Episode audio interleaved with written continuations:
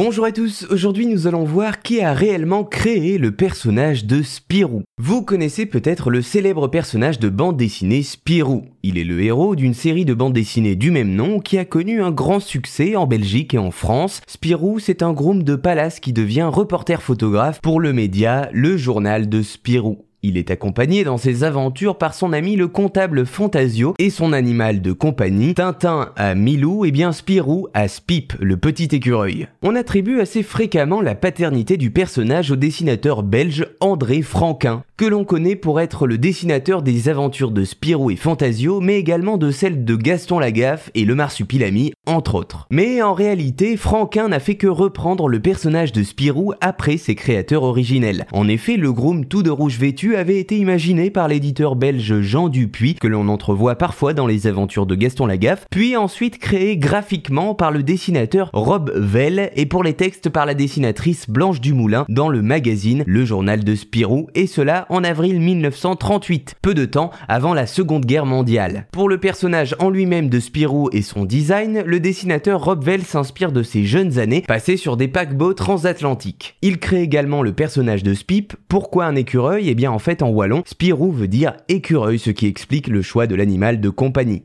Rob Vell pour dessiner Spirou est assisté par un peintre nommé Luc Neff, qui sera en fait le véritable dessinateur de Spirou de 1938 à 1939. À ce moment, le principe est simple, Spirou est un gamin dégourdi censé être à l'image des enfants de l'époque, lectorat visé par les éditions Dupuis. Le personnage passera ensuite par plusieurs mains pendant la Seconde Guerre mondiale, celle du dessinateur JG, puis de nouveau par Rob Vell, et en 1947, il est finalement repris par le célèbre et fameux Franquin. C'est lui qui révolutionne le graphisme et l'univers de la série, les aventures de Spirou deviennent alors beaucoup plus longues, et le protagoniste principal, alors rejoint par Fantasio, rencontre une galerie de personnages. On notera bien évidemment le marsupilami qui reste en leur compagnie durant toute cette période, mais aussi la jeune journaliste Sécotine ainsi que le comte de Champignac ou encore Zorglub. Anecdote intéressante, il faut savoir que la naissance de Spirou est à la base surnaturelle. Un directeur d'hôtel cherche un nouveau groom, ne trouvant pas de candidat convaincant, il décide de s'adresser à un peintre. Ce dernier dessine alors un groom, puis l'asperge d'eau de vie. Le groom sort de la toile en se présentant, c'est alors Spirou. Le début d'une aventure qui s'étendra sur plus de 60 70 ans et qui est toujours aujourd'hui d'actualité. Voilà, vous savez maintenant qui sont les personnes qui ont réellement créé le personnage de Spirou.